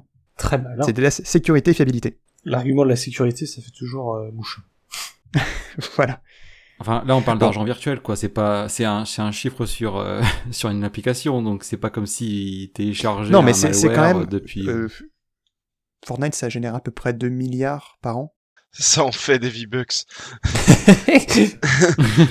ça en fait des V-Bucks, ouais. Donc ça génère à peu près 2 milliards de dollars par an. J'ai des chiffres un peu plus bas, je vous compte en parler plus tard, mais c'est pas très grave. Et euh, Apple, ça représente à peu près 7% du chiffre d'affaires de Fortnite. Donc je vous laisserai faire le, le calcul. Voilà, Fortnite a, a généré 1,8 milliard de dollars en 2019, pardon. Oui. Et Apple 7% du sien. Donc dites-vous que Apple, si euh, s'il laisse faire euh, Epic, euh, c'est quand même une part du gâteau euh, assez conséquente hein, qui, qui disparaît. Je présenterai les, les- les autres chiffres un peu plus tard, si, si vous le voulez bien. Ah non, non, on veut pas. Ok, bah écoutez, salut, euh, salut, à la semaine prochaine. Euh, Suivez-nous sur Twitter, sur Instagram. Euh, mais voilà, mais en tout cas, c'est pas la première fois que, que le système de paiement d'Apple est, est remis en cause par d'autres d'autres géants du numérique. Il est aussi très bien. Il, faut- il y a aussi eu pas mal de plaintes en Union européenne, hein, et il y a d'autres prestataires de services du numérique qui n'apprécient pas cette commission de 30%. Euh, pour autant, alors les grosses, entrepr- les grosses entreprises du web, type GAFAM, euh, ont souvent des alternatives. Par exemple, Spotify et Amazon, ils refusent de- d'intégrer des achats d'applications dans le, enfin, des achats dans les applications pour leurs abonnements. C'est-à-dire que vous pouvez pas prendre d'abonnement Spotify depuis votre application iOS. Il faut aller sur le site web de Spotify pour le faire. Et euh, notre exemple, c'est Netflix. Netflix qui accepte que vous vous abonniez depuis iOS, mais visiblement, alors on n'a pas tout à fait tous les détails, mais euh, Netflix et Apple auraient des deals un petit peu pour, euh, pour compenser cette commission. Ah, tiens, Voilà. tiens. ça Voilà, il y a des petites, euh, Aïe, aïe, aïe.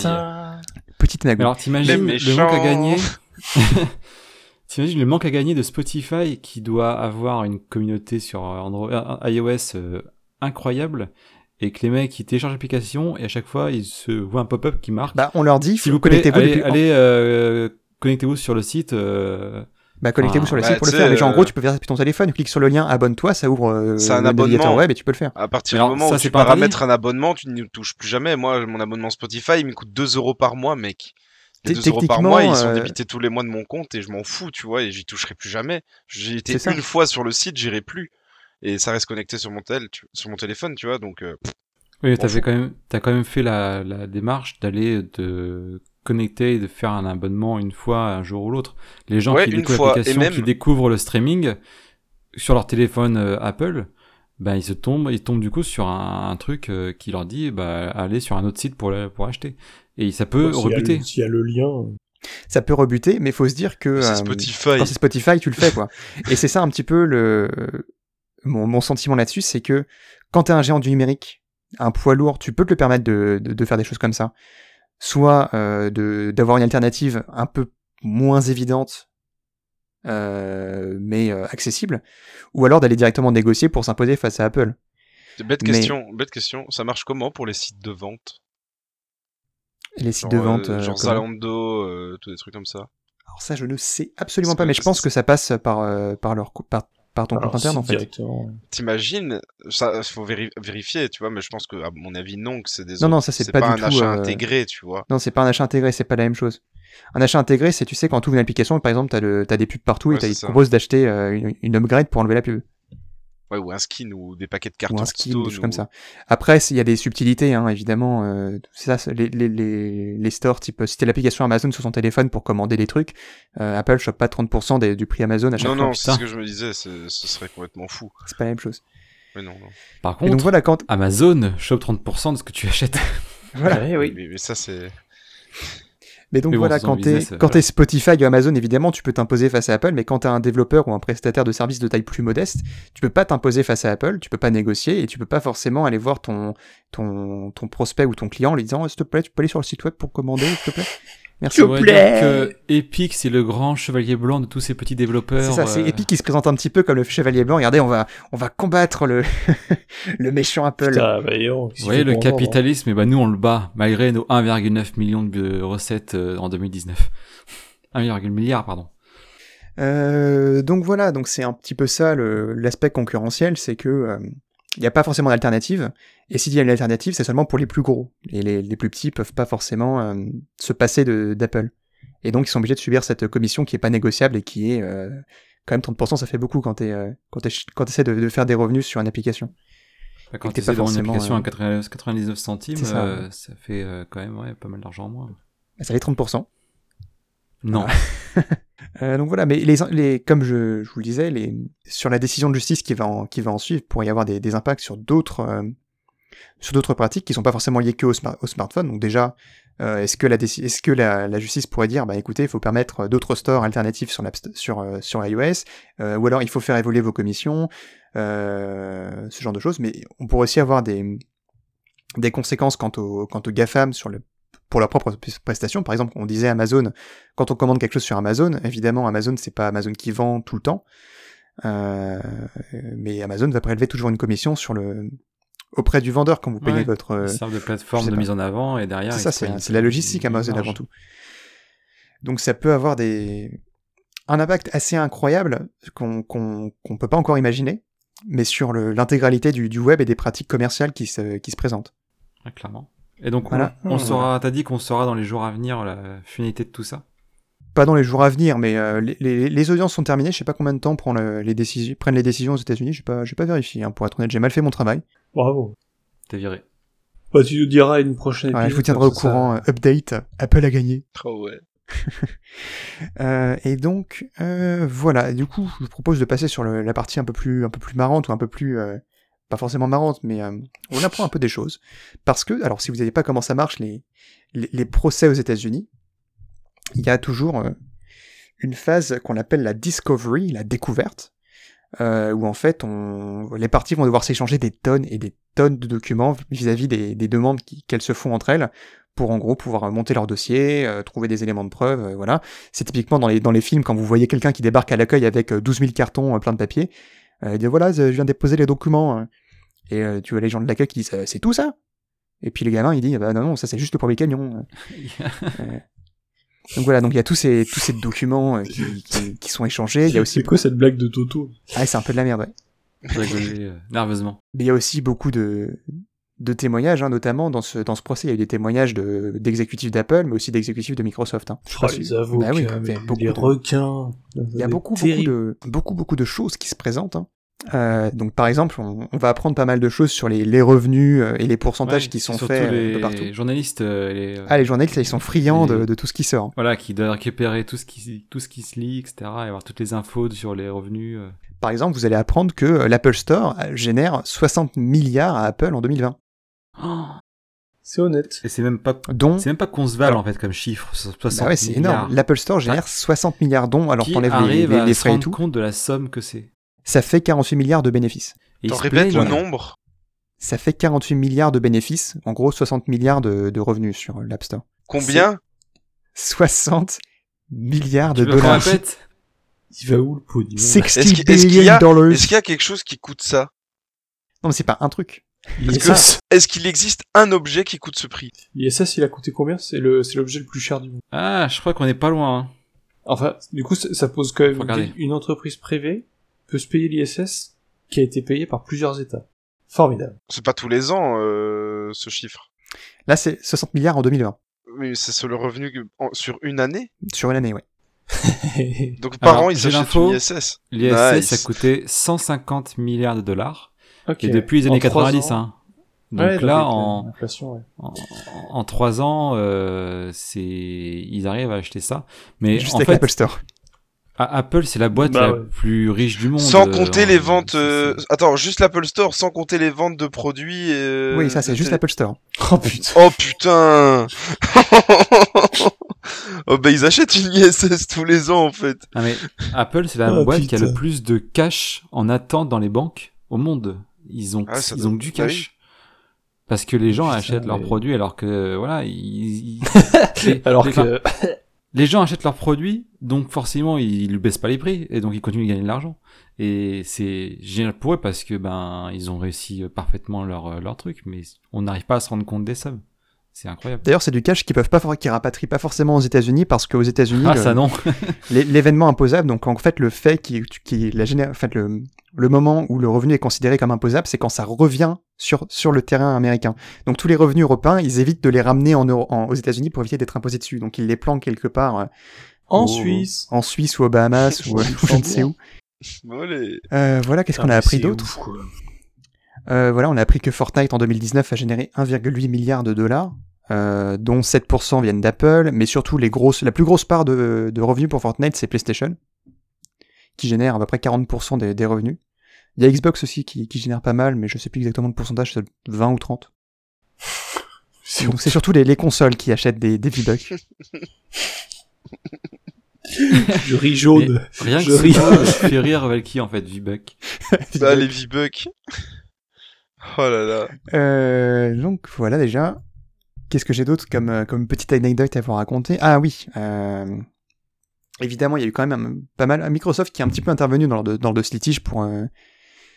pour il y a eu un témoignage des, exécutifs de, Microsoft, il y a pas mal de, documents d'échanges entre Apple et Microsoft qui ont été dévoilés, et notamment, alors celui-là j'ai trouvé un peu rigolo, donc je, vous, je vous le dis quand même, c'est quand Microsoft a sorti la suite Office sur iOS, parce que oui, vous pouvez avoir Word, Excel et compagnie sur votre euh, sur votre iPhone.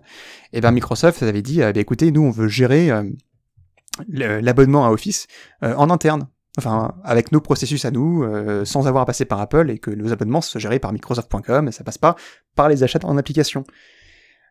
Et évidemment, Apple, fidèle à sa commission de 30%, a dit ah, écoutez, non, non, non, ça passe pas comme ça, vos abonnements, et ça passe par nous.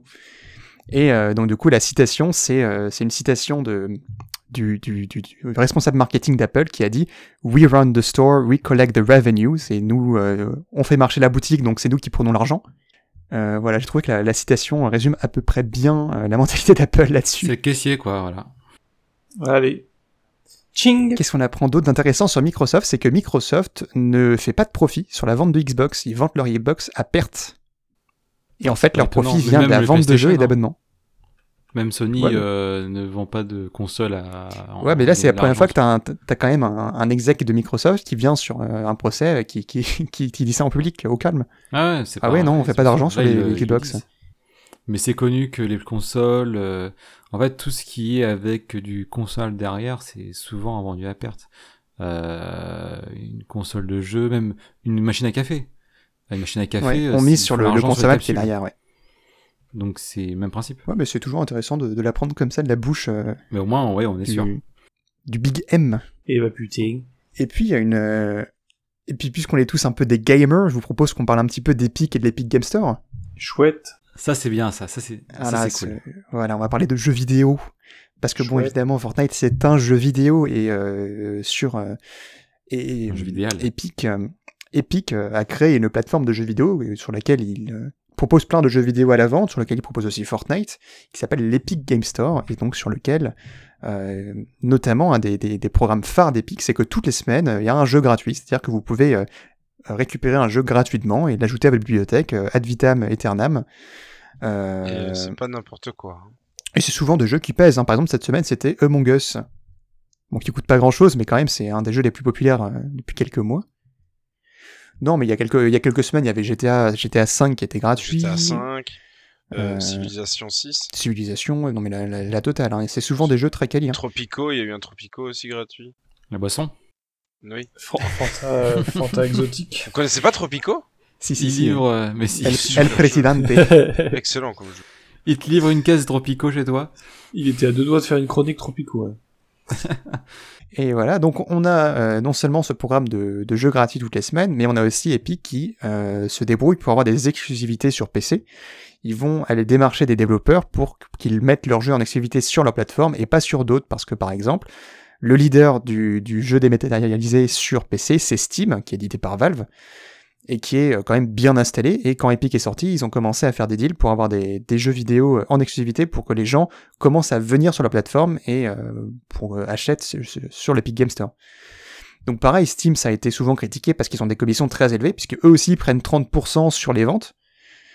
Euh, bien. quand vous achetez votre jeu sur Steam, il y a 30% qui part dans la poche euh, de Steam. Heureusement qu'ils font des bons jeux, hein, parce que sinon. Ils font plus de jeux. Ils font plus de jeux. Heureusement qu'ils ont fait des bons jeux. Mais euh, ouais, quand il y avait Borderlands je suis 3 qui était sorti. euh, Voilà, il- Borderlands ça 3, a c'était un petit peu mon exemple, temps, mon exemple phare. Parce que Borderlands 3, c'était quand même un, un des gros titres qui était sorti, euh, je pense, il y a deux ans, et qui a eu une exclusivité sur l'Epic Game Store pendant six mois. Et ça avait fait quand même un peu couler un peu, un peu d'encre. Et, euh, et voilà. Mais ouais, même Steam, euh, 30%, c'est c'est pas mal aussi, hein, vraiment. Ouais, Alors que à côté, Epic prend 12% de commission sur les ventes. Donc c'est quand même très intéressant pour les développeurs parce qu'ils touchent quand même plus d'argent que sur Steam. Et euh, en plus, alors ça, on peut le noter aussi, c'est que Epic est aussi le, le créateur, l'éditeur du moteur Unreal, qui est utilisé par beaucoup de jeux vidéo pour, euh, pour fonctionner. Mhm. Donc c'est-à-dire que en fait le moteur Unreal il est disponible gratuitement. Si vous demain vous voulez créer un jeu vidéo, vous pouvez télécharger le moteur Unreal et c'est gratuit, vous pouvez l'utiliser. Et en fait quand vous dépassez un certain, si jamais vous voulez vendre des jeux basés sur Unreal, vous pouvez le faire facilement. Et euh, Epic ne prendra des royalties que donc des- une, une commission que si votre jeu dépasse je- un certain nombre de, de ventes. Et ils prennent 5% euh, si jamais vous, vous dépassez un volume de vente. euh, certains volumes de vente. Et en fait, ces 5% sont intégrés dans les 12% de commission sur l'Epic Game Store si jamais vous vendez sur l'Epic Game Store. Donc c'est hyper avantageux pour les développeurs de vendre sur l'Epic Game Store parce qu'ils touchent plus d'argent et puis ça intègre la commission, euh, la commission Unreal. Ok. Donc tout ça en fait fait que Epic il se crée un écosystème hyper intéressant pour les développeurs et en plus très intéressant pour les pour les pour les utilisateurs. Sachant qu'en fait Epic ils sont ils sont très très malins non seulement avec ces deals d'exclusivité parce qu'ils proposent aussi des, des budgets marketing euh, facilement aux développeurs. Donc c'est quand même assez euh, assez intéressant comme euh, comme écosystème. Oui, tu disais Glory. Bah, ça veut dire que, ouais, il y a, outre le, le marché des smartphones et de la- l'Apple Store et, Google Play Store, il y a aussi le marché du jeu vidéo qui va être potentiellement changé si Epic gagne, en fait. Parce que, ils vont Bah oui. pas pouvoir, euh, enfin, à moins que Steam euh, reste sur sa position et qu'il soit pas trop inquiété. Actuellement, Steam reste sur sa Euh, position en fait. Et ça pourrait être impacté oui. par la décision Apple. Mais c'est ce qui moi, moi ce qui me rend qui, m'étonne vraiment c'est que je vois rarement un jeu sur l'Epic Game Store coûter moins cher qu'un jeu sur Steam. Euh, Il y a plus je trouve de promos euh, vraiment fortes sur Steam que sur euh, Epic. À part quand ils sont gratuits évidemment mais euh, et donc je me dis dans quelle proportion euh, Steam va puisqu'en plus qu'il est en plus en position de force comment Steam est-ce qu'il va vraiment vouloir jouer à ce jeu-là ou il s'en fout enfin? Bah, ça, c'est que justement, ils se sont rendus compte que les gens restaient quand même sur Steam parce qu'ils avaient toute leur bibliothèque là et que c'était plus Ouais, simple pour ça. eux rester là. Mais il y a quand même un certain nombre de, d'utilisateurs qui ont migré un peu sur Epic et qui ont, achètent des jeux sur Epic. Parce que non seulement tu as ces jeux gratuits, tu as aussi des exclusivités, et puis tu as souvent des, des, soldes un peu chocs hein, sur, euh, sur Epic. Souvent, ils te filent un, un coupon moins 10 euros euh, sur n'importe quel jeu. Et en fait, si tu dépenses 20 euros, bah, t'en payes que 10. Des choses que tu trouves pas sur Steam, par exemple. Mmh. C'est une façon de, oui, de rapatrier les gens, puis derrière de les garder, et à ce moment-là, de faire remonter à nouveau le, le coût. Mais ouais, ouais. Mmh. Donc voilà. Non, mais tout ça parce que j'ai des, j'ai quand même quelques chiffres et, infos vis-à-vis de l'Epic Game Store, puisque euh, on sait euh, des stats vis-à-vis de tout ça. Donc par exemple, en, en jusqu'à avril 2021, donc c'est les chiffres les plus récents, on a compté 750 millions de jeux gratuits qui ont été récupérés sur le store, donc par le programme toutes les semaines un jeu gratuit. Euh, le store Epic Game Store compte 160 millions d'utilisateurs qui ont dépensé en tout 700 millions de dollars. Comme quoi, c'est quand même pas si mal. Ouais, c'est honnête. Hein. Et donc, pour euh, parler plus précisément de, des programmes donc d'exclusivité et de jeux gratuits, donc d'abord l'exclusivité, par exemple, Epic a dépensé rien qu'en 2020 440 millions de dollars pour avoir des, des exclusivités sur son store. C'est quand même petite somme, euh, pas trop mal. Ouais, donc il gagne pas tant d'argent que ça en fait. Il gagne pas tant, tant d'argent que ça, mais par exemple, pour reprendre l'exemple de Borderlands 3, euh, Borderlands 3, du coup, ils ont dépensé 146 millions de dollars pour l'exclusivité. C'est énorme.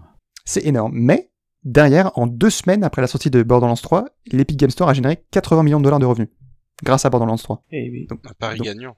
Donc c'est quand même pas mal. Et puis après, je, je pense qu'ils ont rentabilisé sur le long terme euh, l'achat il y a quand même une acquisition de, une acquisition d'utilisateurs qui est pas négligeable sur ce genre d'opération. Euh, ça se voit notamment en fait sur les, les, jeux gratuits. Donc voilà, pouf, transition, jeu gratuit. Voilà. Fortnite. euh, donc là, j'ai les chiffres plus précis, mais seulement pour la première année d'existence de l'Epic Game Store, donc de 2018 à 2019.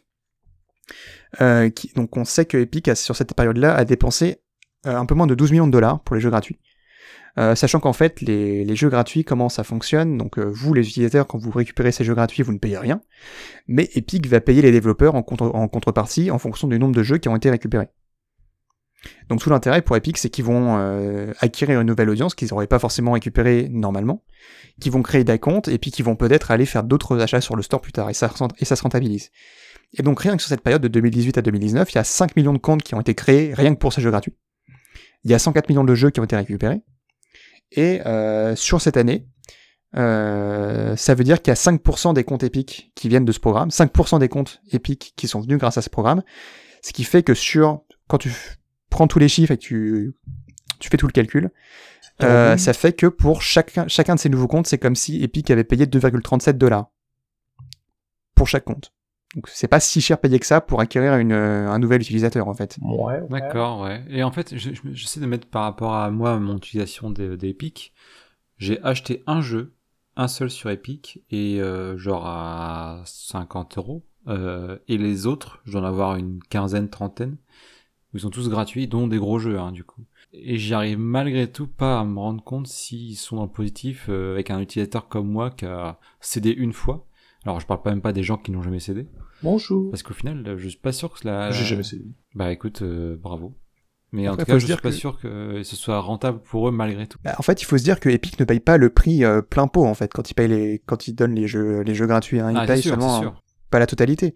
Mais bon, quand tu te rends compte qu'il a sur euh, la, la, première année, ils ont dépensé que 12 millions de dollars, c'est pas si c'est pas si important si important que ça en fait. Mais c'est un peu leur stratégie en fait actuellement, c'est qu'ils génèrent pas de profit à ce jour. C'est pas encore profitable la plateforme et euh, selon eux ça doit être profitable d'ici 2024. Euh, mais ça prend quand même de plus en plus de place et de plus en plus d'utilisateurs qui arrivent. Il y a de plus en plus de jeux, il y a de plus en plus d'exclusivité. Ça attire des gens, ça attire des jeux et euh, peut-être qu'à terme ça va être ça va prendre encore plus de parts de marché et va attirer plus de, de titres intéressants pour essayer de faire concurrence à Steam. qui prend plus de commissions et qui, je sais pas, va peut-être dégoûter ses utilisateurs, ou je, je, sais pas, on peut pas se projeter en fait. C'est juste que Epic a eu cette, euh, cette stratégie de faire tout moins cher pour essayer de, de s'attirer son, propre, son propre marché. Intéressant. Hein. Donc voilà, donc c'est euh, pas mal de, de, data et de chiffres, mais il euh, y a quand même quelques petites infos un peu croustillantes. Oui, des choses que normalement ils ne donnent pas publiquement comme ça. Voilà.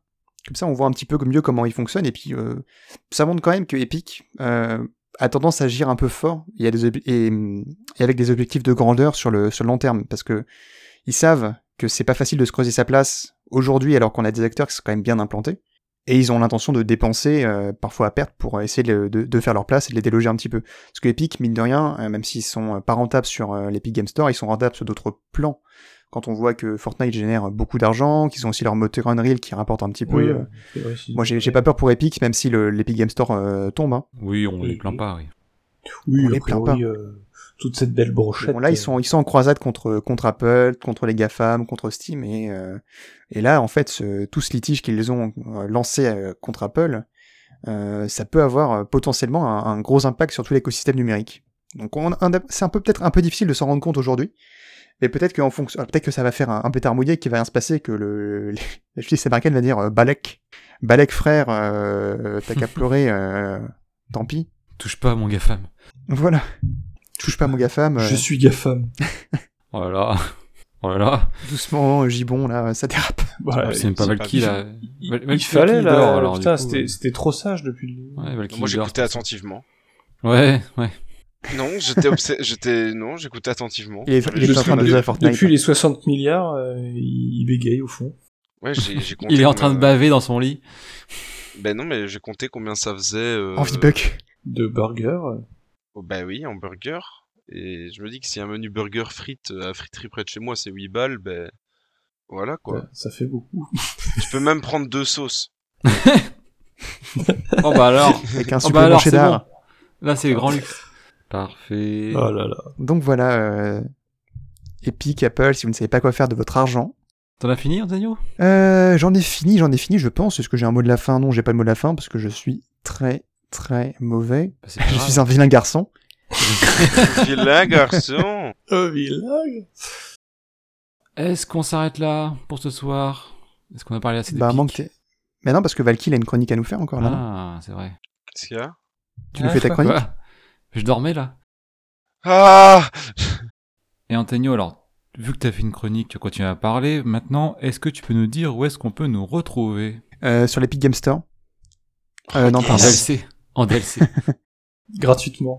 Vous pouvez nous retrouver. Les interventions sont en DLC. Vous pouvez payer le DLC Valky. Ça vaut pas le coup, il parle pas beaucoup. hein. Vous pouvez nous retrouver sur les réseaux sociaux, sur Instagram et sur Twitter, at podculture, mais aussi sur toutes vos plateformes et, applications de podcasts préférés, comme, euh, euh, je ne sais pas, Spotify, euh, iTunes, euh, parce que bon, Apple nous prend 30% de nos revenus, pas parce que c'est gratuit. Euh, aussi sur, euh, sur YouTube, ou je ne sais pas, d'autres applications de votre choix, comme Podcast Addict, n'est-ce pas? N'est-ce pas, n'est-ce pas? Euh, et Puis voilà, je crois que c'est tout. N'hésitez pas à nous envoyer des, des- Super. des petits mots d'amour ou à nous ou à- lâcher un petit follow, mettre la cloche. Oubliez pas le code créateur Podculture. Code Évidemment, créateur c'est important. Parfait. Bah écoutez, messieurs, on va s'arrêter là. On vous souhaite une bonne nuit, bonne soirée, bonne journée, euh, bonne matinée, peu importe. Euh, On nous fait une bonne nuit. Hein. Joyeux anniversaire, si jamais c'est votre anniversaire. Joyeux anniversaire au Florian. Joyeux anniversaire Florian. Au Florian. Très précis. bonne fête aux Florian qu'on dit normalement, c'est là, c'est joyeux anniversaire. Au- À tous les Florian, vraiment, tous. À tous les Florian. Allez, à la prochaine, à plus. Ciao Salut, à la prochaine. Salut